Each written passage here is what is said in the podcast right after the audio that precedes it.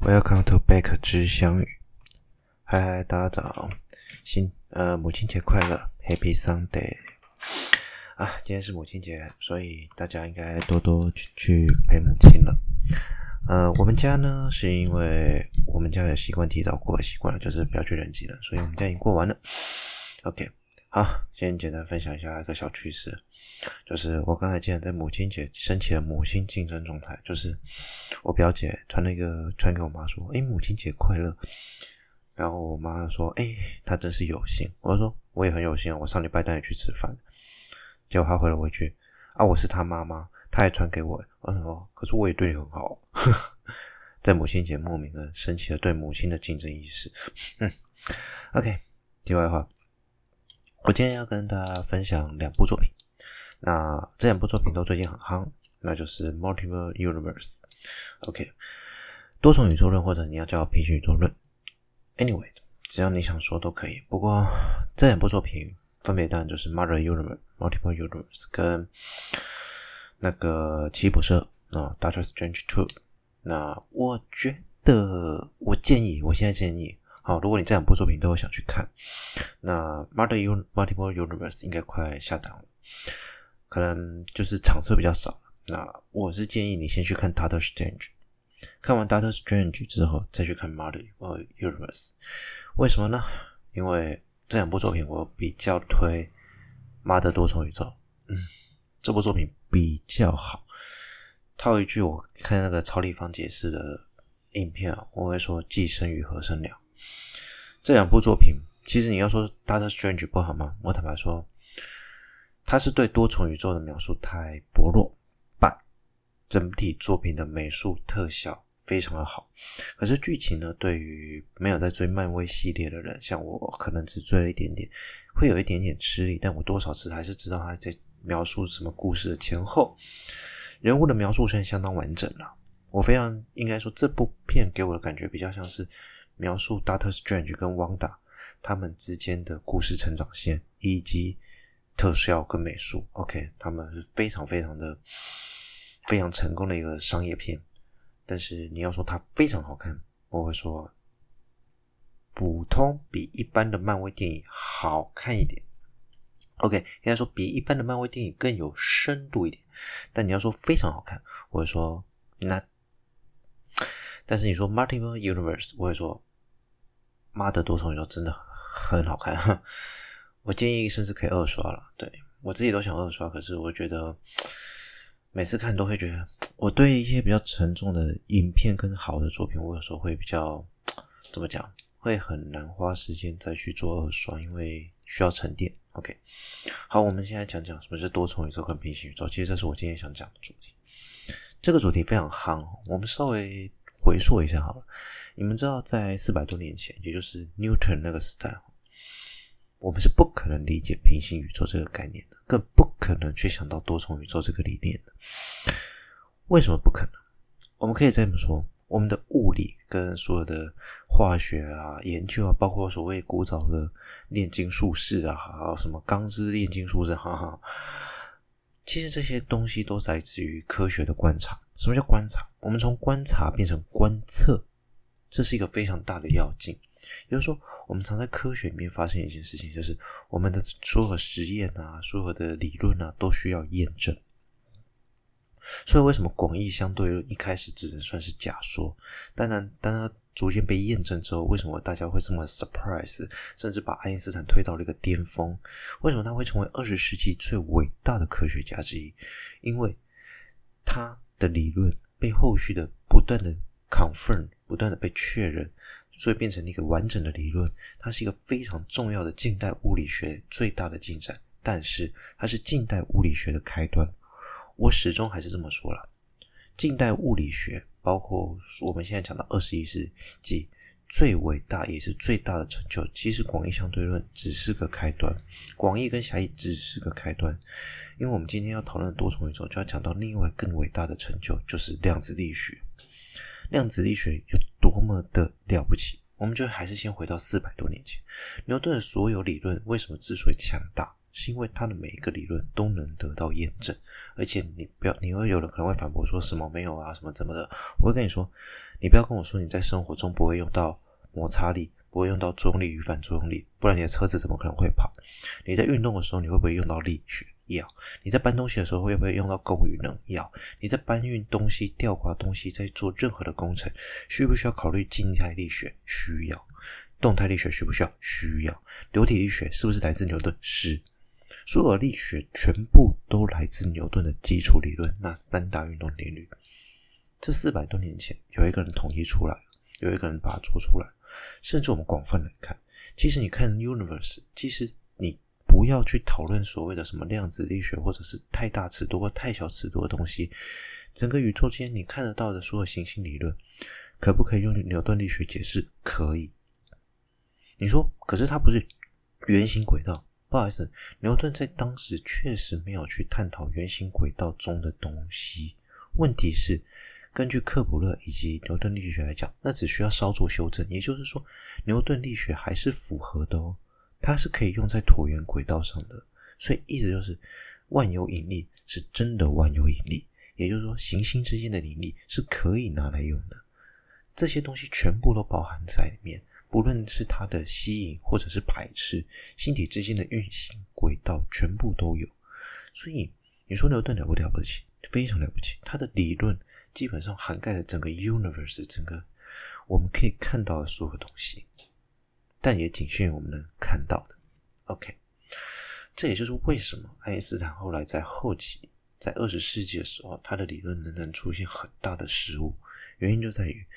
牛顿之所以了不起，就是因为他这个理论到四百年后今天仍然可以用，所以爱因斯坦始终相信牛顿是对的，所谓的静态的宇宙论。然后他也反驳过量子力学，说上帝不会跟你玩掷骰子的游戏。但事实上，这两点都证明爱因斯坦错。第一，宇宙的膨胀由哈勃去证明了，所以他也承认了他的错误，证明他推导出来的第一次的公式是没有问题的。OK，当然我之前讨论过，他的那个公式后来做的修正是正确的，因为宇宙比他想象的更加速膨胀。OK，这在一九九八年的时候还是一九九六年的时候，有一个团队在观察超新星的时候证明了这件事情。OK，他们得到诺贝尔奖，可以去查查。然后今天就不多谈这个部分。那第二个其实就是我们今天他最大的错误，就是量子力学他说的，上帝不会跟你玩掷骰子游戏，什么意思？量子力学其实最大的问题在于一句话：观测会影影响你的实验结果，你的不观测也会影响实验结果。也就是说，你观不观测会影响你的实验结果。哇你在说什么？这代表一件事情：实验没有正确性跟否，没有一个可以 confirm 重复的，就是我们常说实验，我们需要一个精准度、精确度能够重复验证，但是在量子力学这不一定可行。为什么？我们来讲薛丁格的猫。哈哈，你们说薛丁格猫这个主题大家都了解，所以我就简单先稍微描述一下这个实验好了。简单来说，我把一只猫关在一个箱子里面，我释放了毒气进去，但是我想要验证这只猫有没有死，我就必须要打开箱子嘛。OK，所以假设我打开箱子，猫有可能是活的，有可能是死的。但是假设我不打开呢？好，我们先说这个实验，薛定谔本身并没有做，薛定谔只是个假设，好，没有任何猫受到危害，也麻烦大家不要去伤害小动物，OK？猫很可爱，OK？嗯，这么说好了，也就是说，今天假设我不去做观测，薛定谔一直，假设我不去做观测，我不打开箱子，我是不是没办法确定那只猫的生死？那猫到底是生还是死？我问你，我不去打开那个箱子哦，所以薛定谔下了一个结论。猫介于生与死之间，什么？你说什么？对，它真的介于生与死之间啊！不然你告诉我，我毒气刚放进去，猫就马上死吗？也许我马上把它打开，还可以救出来。也许我释放的毒气不至于杀死猫，或者是它一进去就死了。你没有打开箱子，你永远不知道结果啊！这个事情反映在什么问题上？反映在我们在后来科学进步，我们可以观测到电子的时候，电子其实今天我们常说的不确定定律嘛。海森堡的不确定原则，这个 uncertainty 的 principle 其实是非常非常重要的。我们可他常他描述一个理论，就是我们能够锁定位置，但不能锁定时间，或者是我们能锁定时间，不能锁定位置。表示什么？今天我们在观测电子的时候，我如果想知道这个电子的位置，我就没办法确定它的时间。也就是说，我不知道它，我知道它会在这个位置出现，但是我不知道它会在哪个时间点出现。但是如果我想要确认它的时间，我只知道在这个时间点电子会出现，但它会在哪个位置出现，我不知道。电子其实是个飘忽不定的东西哈，它虽然在绕着原子核运转，但它位置其实不是像我们想的圆形轨道，它是会在那周边不断的绕来绕去，所以就变成说这是一个非常混乱的状态。那我我科学家有一个怎么样？他们科学家做了一个实验，也做了一个观测。他们发现了一件事情，就是发现说，今天我观测到一个电子，对，我确实观测到，但是那是因为我正在观测。因为他们发现电子不是走圆形轨道，它下一次不一定会出现在这里，是因为我正在观测电子出现给我看。我不观测的时候，它就是个像幽灵一样漂浮着、飘忽不定，然后飘来飘去的东西。这代表什么事？代表说，其实电子是因为我在观测它才出现，所以电子并不是。我我我怎样做，我怎样做就会百分之百在那个位置出现，而是因为我正在观测电子就出现给我看，所以感觉反而是我们被电子捉弄了，或者应该这么说，观测会决定我的实验结果。我如果不做观测，其实我永远就不知道电子在哪里，但我一旦做了观测，我就有机会找到电子。这是一个，而且它出现位置不定啊，所以你今天不去做观测，电子就不会存在，你永远看不到它。这是一个飘忽不定的状态，这个是完全没办法用实验结果，实验没有再现性，你知道吗？这实验完全没有任何意义，你只能用说，哦，对，它就是个，它就是个理论，它就是一个东西放在那里。但是事实上证明了一件事情，这东西的确在所有科学家的再现性的一件再现性，应该说这个实验的再现性就是证明了观测的确会影响实验结果。可是这时候科学家在想。如果量子力学所有粒子都有很多都有类似的特性，那只代表说，如果当我不做观测的时候，我那些电子出现位置的可能性跑去了哪里？你了解我的意思吗？意思就是说，我正在观测它，它就出现。那如果另外一个人也在观测它，它不是也应该出现吗？那所以假设说，今天假设有两个人同时在做观测，可是他只有一颗电子。那他看到那个电子跟我看到那电子，照理说应该会是同一个，可是实际上会不会发生？你会说不可能发生吗？实际上是有可能的。证明了一件事情：量子力学中存在一种东西叫做可能性。也就是说，我在观测这个东西的时候，是不是也有另外一个人正在观测？只是他在不同的位置、不同的方向、不同的时间点。也就是说，实际上。这些可能性是有可能发生的。所有电子的位置的可能性，它所发生在的位置是绝每一个地方，只要在那个范围内，只要在那个原子核抓得住的那个电子的范围内，所有位置都有可能发生。可是我现在只看到这个位置啊，那其他的可能性去哪了？多重宇宙啊！他们就后来很多学者提出一个想法。我观测到这电子的位置只是其中一个可能性，而其他可能性也会发生，也就代表说其他的可能性被其他的宇宙发生了。也就是说，只是在不同的时间点、不同的位置、不同的 time。科学家为了解释这个东西啊，想出了这个想法，这也是多重宇宙的开端。但是我们要说一件事情是，很多时候其实是因为我们不能理解，就像是 d a m a t e r d a energy，其实实际上你真的，你说我们真的理解了吗？其实没有，是因为我们无法解释宇宙中的加速膨胀，我们无法解释中宇宙中有些我们不能理解的质量存在，我们才想出了这些说法。科学家当然是用很多方法去间接验证了这些东西的存在，但是实际上它不一定是正确的。当然，我们现阶段只能说多重宇宙论确实在量子力学可以部分解释所谓的可能性产生的。因素，也就是说，当我每次观测电子的时候，就有另外一个人去做了观测电子的动作，而分裂出另外一个它出现在不同位置、不同时间的可能性。也就是说，有另外一个多重宇宙产生了。那我们要说的，其实这整部作品，哈，讲回那个 Doctor Strange，哈，我们讲回《Doctor Strange》这部作品里面讲到一个很重要的观点，就是其实也提出了一件事情，在另外一个宇宙里面，它的物理定律不一定跟我们百分之百完全一样。例如说，我们说 F A M，F 等于 M A 里面的 A，或者是说我们说 F 等于 M G 的 G 是九点八，它可能不是九点八，可能九点六、九点七。就是每个多重宇宙多少会有一些物理性跟方向性的差误差，而这些误差也很常出现在量子力学内。所以为什么人家会说量子力学同时也是穿越时空的东西？是因为量子力学里面存在着太多可能性，而且未知。常有人说一句话，一位知名的量子力学大师曾经说过，我忘记是谁，但他说过，当你说。一个人真的看懂了量子力学，他不懂量子力学。当一个人看完量子力学说他不懂量子力学，哦，恭喜你，你懂了量子力学，你就知道量子力学是个非常神奇的东西，没有人能真正理解它，因为它根本就不能算是一个真正的理论。上帝真的在跟你玩掷骰子游戏。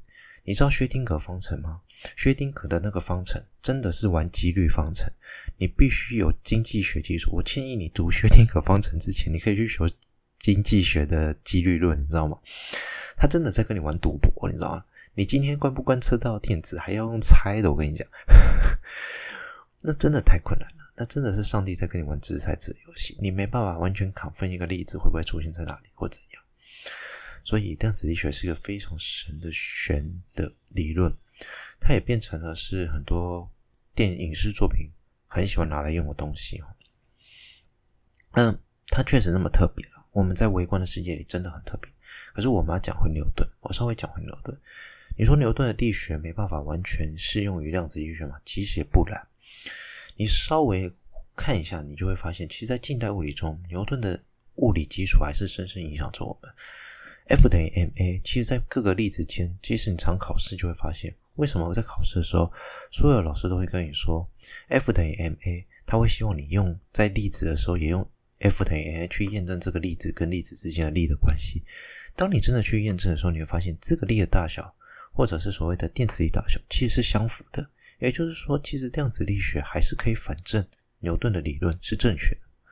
也就是说，在微观的世界中，虽然上帝会跟你玩掷骰子。但大部分的物理定律，牛顿还是没有跳脱出来，对吧？所以我会这么说啦，牛顿很了不起，牛顿没有错，只是牛顿的那个时代可能科学技术没有到那个程度，所以我们没有看到那么细的东西。但如今我们看到了，我们所有的东西都更加明了，却也更不明了。OK，那讲回来，这两部影视作品，多重宇宙是一个非常有趣的理论。如果有兴趣更深究，你可能可以去读弦理论。弦理论是一个目前在讲多重宇宙中，你可能很多影视作品你都会注意到的。那加来道雄是个非常著名的作者，建议你可以用他的书开始慢慢去深究了，也许你成为下一个弦理论专家。那他是个非常有趣的理论，我到现在没有很理解，呵呵，他太困难了，so difficult。所以，嗯，可以这么说啊，这两部作品都很好看。那其实简单就是。我们做了选择，也许真的就创造出了不同的选择的未来。可是我想告诉大家，失控的多重宇宙，疯狂的多重宇宙。我们现在生活的宇宙已经够疯狂了。每个人都会想，我们如果当时做了不同的决定，会走向什么样的未来？何不想想，现在我们也正在一个不错的宇宙，也许他们才羡慕我们呢？我们的宇宙已经够疯狂了。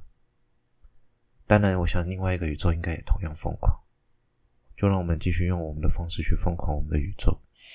那也许有一天我们真的可以观测或可以看到的时候，我们可以去看看他们的宇宙有多疯狂。但千万记住，不用去羡慕他们，因为也许他们才羡慕我们。